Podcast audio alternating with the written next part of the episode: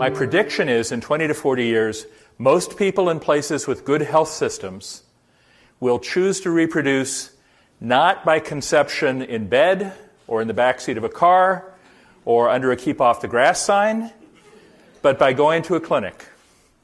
And they will do that so they will be able to make lots of embryos and choose which handful of those embryos, one or more of those embryos, they would like to try to bring into existence as their child. Henry Greeley ist Jurist und lehrt an der Stanford University in Kalifornien.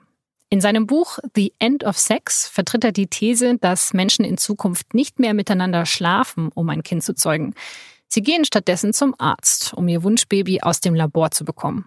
Vieles von dem, was Greeley in seinem Buch beschreibt, das ist allerdings schon längst Realität. Vor kurzem hat eine US-Amerikanerin einen Embryo ausgetragen, der mehr als 24 Jahre lang eingefroren war. Und in China kam im April ein Kind zur Welt, dessen Eltern vor vier Jahren bei einem Autounfall gestorben waren. Die Großeltern haben jahrelang vor Gericht dafür gekämpft, dass eine Leihmutter den Embryo austragen darf.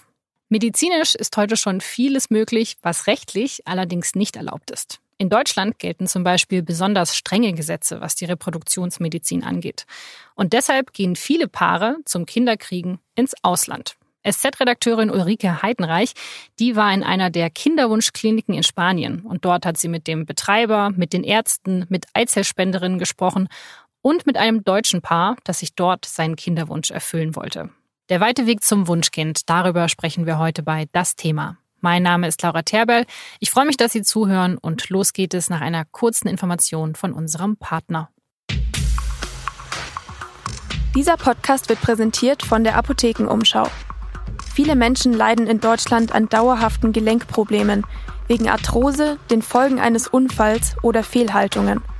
Wenn die Schmerzen in den Hüften, Knien oder der Schulter unerträglich werden, sind Gelenkprothesen oft der einzige Weg, um wieder Lebensqualität zurückzugewinnen. Alleine 2016 wurden rund 230.000 künstliche Hüftgelenke und 165.000 Kniegelenke eingesetzt, so das Institut für Qualitätssicherung und Transparenz im Gesundheitswesen. Was gegen Arthroseschmerzen hilft, wann ein Implantat sinnvoll ist und was Prothesenträger tun können, um möglichst gut mit dem Kunstgelenk zurechtzukommen, Darüber berichtet das Titelthema der neuen Apothekenumschau. Jetzt in Ihrer Apotheke. Das Thema. Der Podcast der Süddeutschen Zeitung.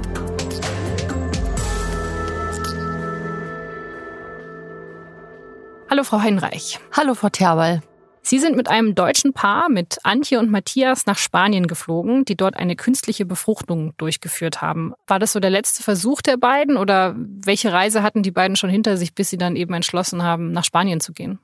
Das Paar hat einen fast typischen Weg hinter sich, seitdem es den Kinderwunsch hat. Die versuchen seit über zehn Jahren ein Baby zu bekommen, haben mehrere IVF-Behandlungen, Zyklen hinter sich gebracht. IVF, das bedeutet künstliche Befruchtung in vitro. Das Paar hat leider eine Fehlgeburt auch erlitten und ähm, hat irgendwann festgestellt, dass es wohl keine Möglichkeit mehr gibt. Wieso nicht? Weil die Samenqualität des Mannes zu schlecht war und die Frau so schlechte Werte hatte, dass auch die Eizellenproduktion nicht gut war und die Qualität der Eizellen nicht. Das war unter anderem wohl auch der Grund, warum es zu dieser Fehlgeburt kam. Wie schwierig war es denn, ein Paar zu finden, das man dann so begleiten kann? Ich beschäftige mich mit dem Thema schon länger, habe auch schon viel über Samenspenderkinder geschrieben, über Gerichtsurteile mit dem Recht auf Kenntnis der Abstammung, auch der genetischen. Und habe in dem Fall einfach mal zwei Kliniken kontaktiert ich hatte dann Glück schließlich. Also es gab mehrere Versuche in Karlsbad, Termine klar zu machen, eben mit Samenspender, Eizellspender und betroffenen Paaren. Aber das hat zeitlich nie so gut zusammengepasst, weil um alle Protagonisten zu treffen, ist es bei diesem Thema nicht nur wichtig, dass die alle Zeit haben, sondern auch der Zyklus der Frau muss damit übereinstimmen. Sprich, die wird in der Zeit vor dem Transfer des Embryos hormonell so eingestellt, dass die Gebärmutterschleimhaut sieben Millimeter dick ist. Und all diese Faktoren zusammenzubekommen, ist schwierig. Aber in Alicante hat es dann eben geklappt. Mir wurde ein Paar vermittelt, und als ich den Namen hatte, habe ich dabei auch erstmal äh, nachgeprüft, ob das seriös ist. Man muss ja auch schauen, ob die von den Kliniken bezahlt werden, ob das eine Werbegeschichte ist. Und habe dann schon mal zwei Paare ausgeschlossen, weil mir die nicht so vertrauenswürdig vorkamen. Es gibt eben Paare, die ihren Kinderwunsch so zum Lebensthema machen, die so drunter leiden, dass die nonstop damit auch in Talkshows gehen, dass die bei RTL 2 auftreten, dass die Webseiten betreiben, auf denen sie Fotos ihrer Kinder zeigen. Und so sagen wir mal, so Profi verzweifelte wollte ich für die Geschichte nicht und habe dann letztendlich ein Paar vermittelt bekommen, die mir vertrauenswürdig erschienen. Wie viele Paare gibt es denn, die sowas machen? Also wie ver verbreitet ist das, dass man wirklich zum Kinderkriegen ins Ausland geht? Sicher ist, es gibt 80.000 IVF-Behandlungen, die in Deutschland durchgeführt werden. Da sieht man einfach schon mal, wie groß die Zahl ist von Menschen, die, sagen wir mal, in Anführung auf legalem Weg in Deutschland ihre Kinderwunschbehandlung durchführen. Die Zahlen im Ausland weiß man nicht, weil man ja nicht weiß, wie die Babys entstanden sind. Und wenn dann eine Frau schwanger im Flugzeug zum Beispiel aus Spanien zurückkehrt, weiß man ja nicht, ob das Baby im Hotelbett entstanden ist oder eben in einem Labor. Ja, der einzige Unterschied, der ist ja wahrscheinlich erstmal die Kosten. Also das Kind, was im Hotelbett gezeugt wurde, ist wahrscheinlich ein bisschen kostengünstiger. Wie teuer ist denn sowas, wenn man in so eine Klinik geht in Spanien? Es kommt drauf an, was Sie wollen. Das berührt einen etwas komisch, wenn man zum ersten Mal in dieser Klinik ist, weil das da alles wie in einer Hotellobby aussieht. Alles ist dezent dekoriert. Und dann gibt's da tatsächlich auch Kataloge. Wenn man eine normale IVF-Behandlung zum Beispiel durchführen lässt, IVF bedeutet eigene Eizelle, eigener Samen, kostet es ungefähr 1800 Euro. Das Angebot geht aber wesentlich weiter, wenn man zum Beispiel eine Eizellspende Plus wählt, das Basic-Paket. Das hat um die 10.000 Euro gekostet und Embryonenbanking 3 Plus hieß es, glaube ich, das kostet um die 20.000 Euro. Das beinhaltet, dass man einen Embryo gespendet bekommt. Also es ist eine teure Angelegenheit. Eine künstliche Befruchtung, auch IVF In-vitro-Fertilisation genannt, die wird in Deutschland relativ häufig durchgeführt. Pro Jahr gibt es rund 80.000 Behandlungen. Die Chance, dadurch schwanger zu werden, die liegt bei 30 bis 40 Prozent, je nachdem, wie alt die Patientin ist. Dabei werden mehrere Eizellen einer Frau in einem Laborgefäß mit dem Sperma ihres Partners befruchtet und die so entstandenen Embryos werden der Frau nach wenigen Tagen eingesetzt. Falls der Mann unfruchtbar ist, kann der Eingriff auch mit einer Samenspende vorgenommen werden. Theoretisch könnte man diesen Eingriff auch mit gespendeten Eizellen durchführen. Das ist aber in Deutschland verboten. Eine Eizellspende ist nämlich medizinisch umständlicher als eine Samenspende. Ebenfalls verboten ist in Deutschland die Leihmutterschaft, also dass eine andere Frau den künstlich gezeugten Embryo austrägt. Weil sowohl die Eizellspende als auch die Leihmutterschaft in Deutschland verboten ist, gibt es für männliche homosexuelle Paare in Deutschland nur wenige legale Möglichkeiten, ein Kind zu bekommen. Die sogenannte Embryonenspende ist in Deutschland in einer bestimmten Situation erlaubt. Denn wenn die künstliche Befruchtung bei einem Paar erfolgreich verläuft, bleiben oft noch weitere Embryos übrig. Die können an ein anderes Paar gespendet werden, das sonst keine Kinder zeugen könnte. Seit 2013 gibt es in Deutschland aber nur etwa 25 Kinder, die durch diese Methode gezeugt wurden.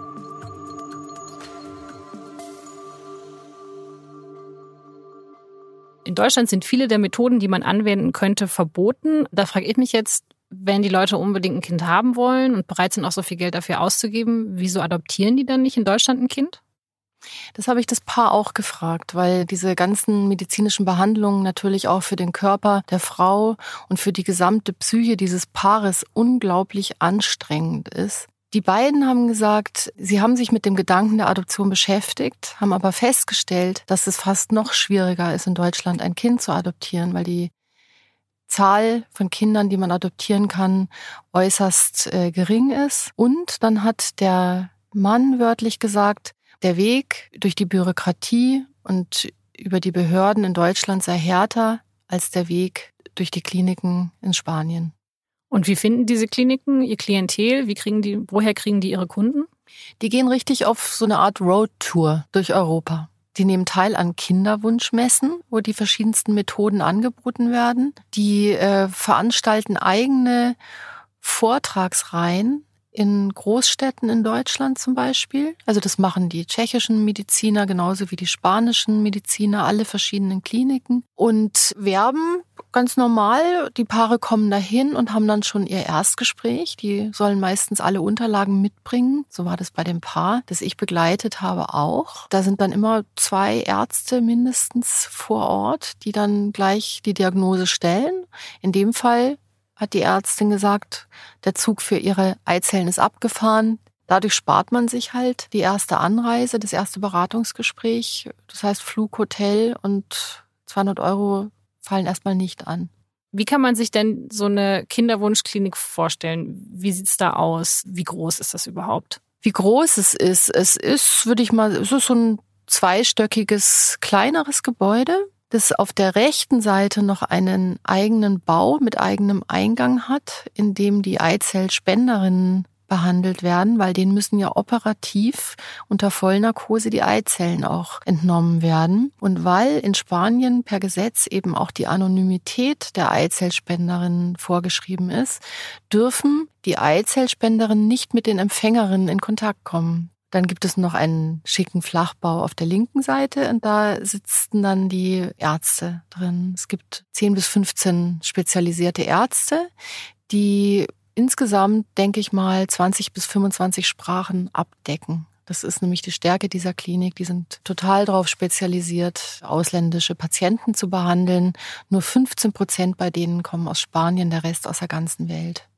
Es ist manchmal gerade aus deutscher Sicht erstaunlich, was man dann so hört, was es eben für Angebote gibt, wie Kataloge, Auswahlkriterien. Aber es wird komplett offen kommuniziert. Gibt sonst noch was, was Sie so am meisten überrascht hat an dieser Recherche generell? Also was mich überrascht hat, ist die unglaubliche Routine und auch Perfektion, die da herrscht. Also ich war auch im Labor drin. Da werden, wird die Entstehung der, der Embryonen dokumentiert. Da wird alle fünf Minuten ein Foto aufgenommen, damit die Embryonen, die da drin heranreifen, nicht herausgenommen werden müssen. Und ich bin dann mal ums Eck gegangen im Labor und da standen drei riesige Tanks, aus denen es Gewalt und gedampft hat. Da lief die Kryokonservierung, das heißt, die tiefgefrorenen Eizellen und Embryos wurden dort aufbewahrt. Und da war ich dann auch überrascht, wie selbstverständlich die Laborleiterin, die aber sehr, einen sehr verantwortungsvollen und nachdenklichen Eindruck gemacht hat, da ein paar, ja, Behälter rausgezogen hat und gesagt hat, ja, hier sind Millionen Embryonen drin. Sie haben auch recherchiert, woher die gespendeten Eizellen in Spanien kommen und haben dafür mit einer Spenderin gesprochen. Sie hat große dunkelbraune Augen, dunkelblondes Haar, manikürte Nägel. 25 Jahre ist sie alt und trägt den hübschen baskischen Vornamen Ainhoa. Warum sie fremden Frauen ihre Eizellen spendet? Es ist toll zu helfen. Ainhoa arbeitet als Assistentin in einer Tierarztpraxis in Alicante. Sie nimmt auch mal Hasen oder Kätzchen in ihrer Wohnung auf, um sie hochzupäppeln. Außerdem engagiert sie sich für Kinder in Afrika. Das Helfersyndrom, lacht sie, hätten alle in ihrer Familie. Als sie von einer Freundin hörte, dass diese Eizellspenderin ist, recherchierte sie im Internet und meldete sich bei IVF Spain. Drei Behandlungszyklen hat Ainhoa bislang mitgemacht.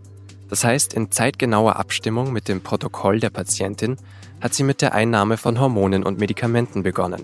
Drei Behandlungszyklen hat Ainhoa bislang mitgemacht. Das heißt, in zeitgenauer Abstimmung mit dem Protokoll der Patientin hat sie mit der Einnahme von Hormonen und Medikamenten begonnen. Drei bis viermal kam sie zur Ultraschallkontrolle. Am genau errechneten Tag nahm sie sich in der Tierarztpraxis frei, weil dann die Eizellen unter Vollnarkose herausoperiert wurden. Wie viele es waren? Vielleicht zwölf bis zwanzig. Knapp 1000 Euro hat die Klinik ihr pro Zyklus gezahlt. Würden Sie nach Ihren Recherchen sagen, das ist eine typische Eizellenspenderin oder ist es jetzt nur die Vorzeigespenderin? Naja, das ist natürlich schon eine Vorzeigespenderin gewesen. Die Klinik hätte mir sicher nicht jemand vor die Nase gesetzt. Eine Frau, die extreme körperliche Probleme hat, Überstimulation, Wassereinlagerung, lauter Nebenwirkungen, die einfach durch diese doch intensive Hormonbehandlung entstehen. Aber die Klinik wirbt ganz offen damit. Sie haben 500 Spenderinnen in ihrer Datei. Ein Großteil kommt aus Spanien, genau nachprüfen kann man das aber auch nicht. Und das war dann für mich auch überraschend in dem Gespräch. Die Phänotypen müssen ja mit den Spenderinnen übereinstimmen. Und nachdem viele Frauen aus England, aus Deutschland, aus der Schweiz, aus Österreich kommen, wo Frauen nun mal hellere Haut, hellere Haare haben als jetzt Spanierinnen, die öfter mal dunkelhaarig sind oder kleiner, haben die eine ganz für sich gute Lösung gefunden. Es gibt zwei große Universitäten in der Nähe, eine in Murcia, eine in Alicante. Dort gibt es viele Erasmus-Studentinnen aus europäischen Ländern. Und da geht die Marketingabteilung von IVF Spain ganz gezielt hin und bietet denen das Eizellspenderinnenprogramm an. Diesen Studentinnen wird außerdem angeboten, wenn sie spenden, gegen die Aufwandsentschädigung von 800 bis 1500 Euro, je nachdem, können sie auch ein Programm von Social Freezing in Anspruch nehmen. Das ist etwas, was in Deutschland auch sehr umstritten ist. Man kann seine Eizellen einfrieren lassen, wenn man erstmal in den Beruf einsteigen will und noch keine Babys haben möchte. Und später dann, wenn der wenn die Familienplanung beginnen soll, auf seine in Anführung jung gebliebenen Eizellen zurückgreifen. Und das machen viele Studentinnen dort? Ja, die haben damit wohl Erfolg, aber natürlich kann das nie den ganzen Bedarf abdecken. Das ist ja auch der große Vorwurf, wenn es darum geht, dass eben eine Kommerzialisierung von Eizellspenden verboten bleiben muss, dass diese Kliniken oft in osteuropäische Länder gehen und dort eben ärmere Frauen dazu bringen, aus finanziellem Interesse ihre Eizellen zu spenden. Ein Kritikpunkt an dem Ganzen ist ja auch die Diagnostik, also dass man natürlich die Eizellen, die man entnimmt und die Samenspende, dass man das screenen kann oder dass man auf jeden Fall so eine Vorauswahl treffen kann, auch von dem Embryo, der nachher eingesetzt wird. Aber auf was wird denn dann ausgesiebt? Also entscheidet dann der Arzt, ja, okay, da gibt es irgendwie eine Disposition für eine Erbkrankheit oder sagt der, oh, dieser Embryo hätte schöne blonde Haare? Nein, also das nicht. Aussehen, blonde Haare nicht. Sämtliche Eizellen von Spenderinnen werden auf 300 vererbliche Erkrankungen gescannt. Und im Zweifelsfall nimmt man dann lieber die Eizelle einer Frau, die nicht mit Erbkrankheiten belastet ist. Das ist die Auslese, klar.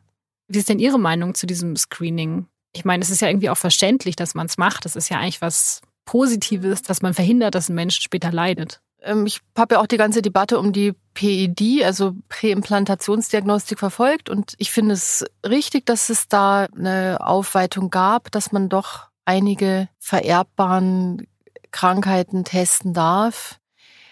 Aber bei diesem ganzen Ding in Spanien, es berührt einen immer seltsam, was da alles möglich ist.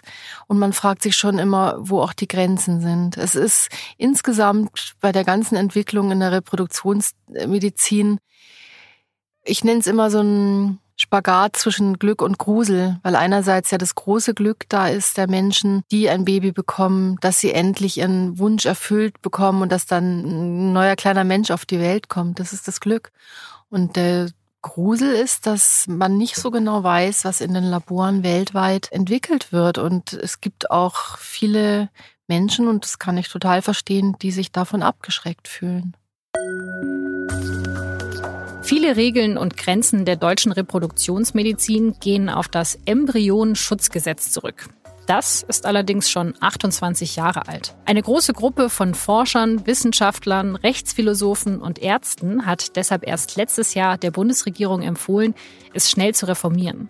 Das Gesetz erfasse die neuesten technischen Entwicklungen nicht, es sei teilweise unstimmig und lückenhaft. Der Gesundheitsminister Jens Spahn sagte zu einer möglichen Reform allerdings nur, dass der Vorschlag aus der Mitte des Parlaments kommen müsse. Außerdem ist nicht geklärt, wer bei den neuen möglichen Familienkonstellationen rechtlich gesehen die Eltern sind. Wenn zwei Männer, die in einer eingetragenen Partnerschaft leben, mit Hilfe einer Leihmutter im Ausland ein Kind bekommen, sind sie dann beide die Eltern? Der Bundesgerichtshof sagt ja und argumentiert mit dem Kindeswohl. Die Gesetzeslage ist aber nicht eindeutig. Deshalb hat das Justizministerium 2015 einen Arbeitskreis Abstimmungsrecht ins Leben gerufen, der das Gesetz reformieren soll. Im Juli 2017 wurden die Vorschläge des Arbeitskreises veröffentlicht, aber noch nicht umgesetzt. Frau Heinreich, ich habe so ein bisschen das Gefühl, dass der Gesetzgeber mit den neuen medizinischen Möglichkeiten nicht wirklich hinterherkommt. Wieso geht man dieses wichtige Thema nicht an? Es gibt ja schon immer wieder Initiativen, Debatten. Was passiert in den Labors, ist so überwältigend und schreitet auch so schnell voran. Das konnte man sich vor einigen Jahren noch gar nicht so vorstellen. Und auch die Familienkonstellationen, die dadurch entstehen. Also wie viele Eltern ein Kind haben kann, genetisch, sozial. Nehmen wir zum Beispiel mal einen Fall in der Ukraine, der hat im vergangenen Jahr für ziemlich Aufsehen gesorgt. Und zwar hat, ist ein Kind auf die Welt gekommen, das drei genetische Eltern hat. In dem Fall war das so, dass die Mutter eine Erbkrankheit hatte. Die hat sie bereits auf zwei Kinder übertragen. Und darum haben die Ärzte im Labor in Kiew das befruchtete Material der Eltern in eine entkernte Eizelle der Spenderin eingetragen. Entkernt? Also was ist eine entkernte Eizelle? Die haben die Eizelle der Spenderin ausgehöhlt, weil offenbar durch die Hülle der Eizelle der Mutter diese Erbkrankheit übertragen wurde und in diese Hülle die verschmolzene Eizelle und den Samen des Mannes reingefüllt. Jetzt hat dieses Kind drei genetische Eltern. Das sind diese Entwicklungen, die möglich sind und noch vieles mehr. Das weiß man nicht genau. Und das Embryonenschutzgesetz, das gibt es seit 1990. Äh, das regelt sozusagen die Grenzen der Fortpflanzungsmedizin und der Gentechnik in Deutschland insgesamt.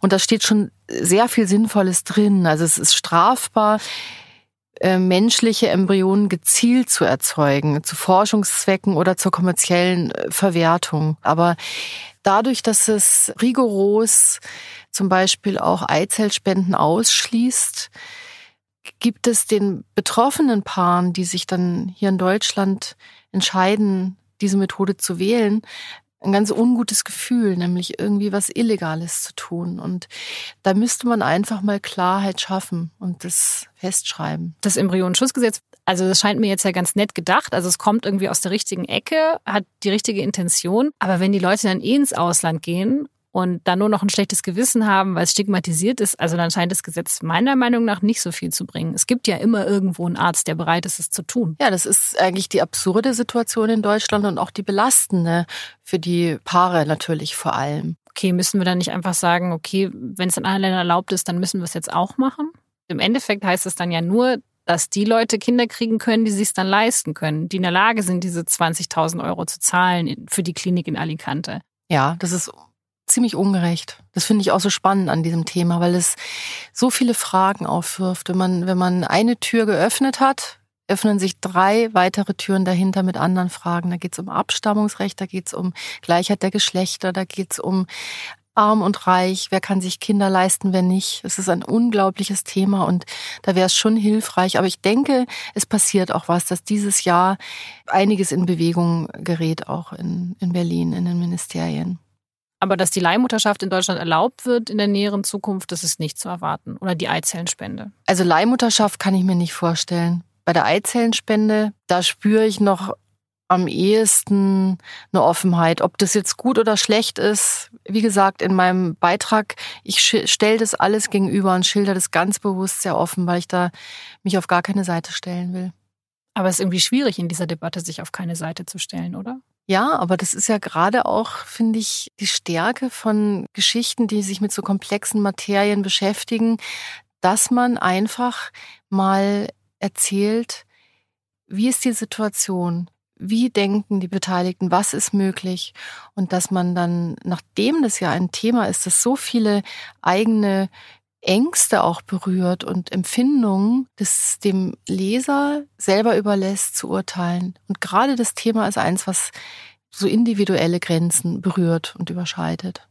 Was mich an der Gesetzeslage so verwundert hat in Spanien, ist, dass es wirklich auch im Gesetz steht, dass diese Eizellenspende anonym erfolgen muss. Ähm, was ist denn da der Hintergedanke? Mit der Anonymität schützt man natürlich dann auch die Spender. Das hat die Ärztin, die leitende Gynäkologin in der Klinik auch ziemlich äh, locker gesagt. Sie sagt, äh, das Gesetz gibt unseren Eizellspenderinnen Sicherheit, dass nicht in 20 Jahren ein Mensch vor ihnen steht und ruft, Hallo Mutti. das Paar, das Sie jetzt in Spanien begleitet haben, eben Antje und Matthias, wenn die jetzt ein Kind bekommen, dann wird es ja nicht die Möglichkeit haben, seine leibliche Mutter kennenzulernen. Haben die beiden sich da auch darüber Gedanken gemacht, ob das für sie in Ordnung ist, ob das für ihr Kind in Ordnung ist? Da geht es schon mal allein um die Definition leibliche Mutter. Das Paar sieht es so, dass Antje die leibliche Mutter ist, weil das Baby ist in ihrer Gebärmutter herangewachsen, wenn denn jetzt alles geklappt hat, wir wissen es ja nicht, und sie hat es auf die Welt bekommen. Die sehen das so, dass die Eizelle einfach nur ein kleiner Bestandteil ist und sind der Meinung, dass es für das Kind nicht unbedingt wichtig wird zu erfahren, ob die Mutter die genetische, sagen wir mal, die Eizellspenderin aus Spanien, aus der Ukraine, wo auch immer herkommt. Aber im Endeffekt kann man ja schon sagen, dass die beiden mit ihrer Reise deutsches Recht umgangen haben. Ist das, war das für die irgendein Problem oder haben die gesagt, naja, solange es in Spanien erlaubt ist, solange es ein Arzt macht, wird es schon okay sein? Die haben drunter gelitten, dass sie so weit fliegen müssen, um ein Baby auf diesem Wege zu bekommen. Die finden das wirklich traurig, das sagen die auch. Und die gehen aber andererseits auch wieder offen damit um. Die erfahren in ihrem Familienkreis, in ihrem Bekanntenkreis, auch an ihren Arbeitsplätzen nur Zustimmung. Da gibt's offenbar nicht diese Berührungsängste. Das ist auch ganz interessant. Es gibt ja auch viele Paare, die es nicht sagen, weil viele Menschen sich da aus nachvollziehbaren Gründen eben vor gruseln, um es mal so zu nennen. Und wie war das bei Ihnen? Haben Sie sich mehr gegruselt oder haben Sie, waren Sie eher glücklicher für, für das Paar, das Sie auch begleitet haben? Ich drücke dem Paar alle Daumen, dass es klappt. Ich bin mit dem Paar so verblieben für meine Geschichte, dass wir den Ausgang offen lassen. Ich weiß es auch selber nicht, weil äh, wenn es geklappt hat, wäre die Frau jetzt in der dritten Woche. Das ist immer noch ganz gefährlich. Man sagt ja immer erst am Ende des dritten Monats, dass man schwanger ist, um eben dann nicht, falls es nicht funktioniert, zu sagen, ich hatte eine Fehlgeburt. Das war einerseits so, dass ich ähm, dem Paar alles Gute wünsche, aber ich selber immer wieder an eigene Grenzen gestoßen bin. Ich habe mir immer überlegt, würde ich das auch machen? Könnte ich das? Ich habe mich sowohl in die Eizellspenderin reinversetzt, habe mir überlegt, könnte ich damit leben, dass irgendwo auf der Welt, ist jetzt übertrieben ausgedrückt, ein Teil von mir herumläuft? Auch aus ganz altruistischen Motiven könnte ich das spenden, muss ich persönlich sagen, da hätte ich ein Problem damit.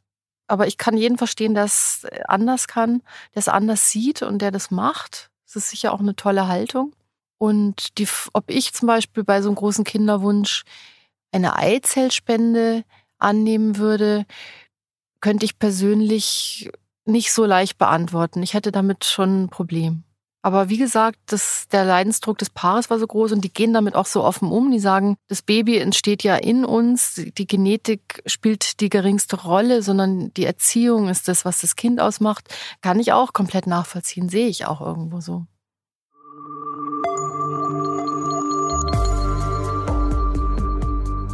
Das war das Thema für diese Woche und seit meinem Gespräch mit Ulrike Heidenreich und ihrer Recherche sind einige Wochen vergangen und mittlerweile wissen wir mehr.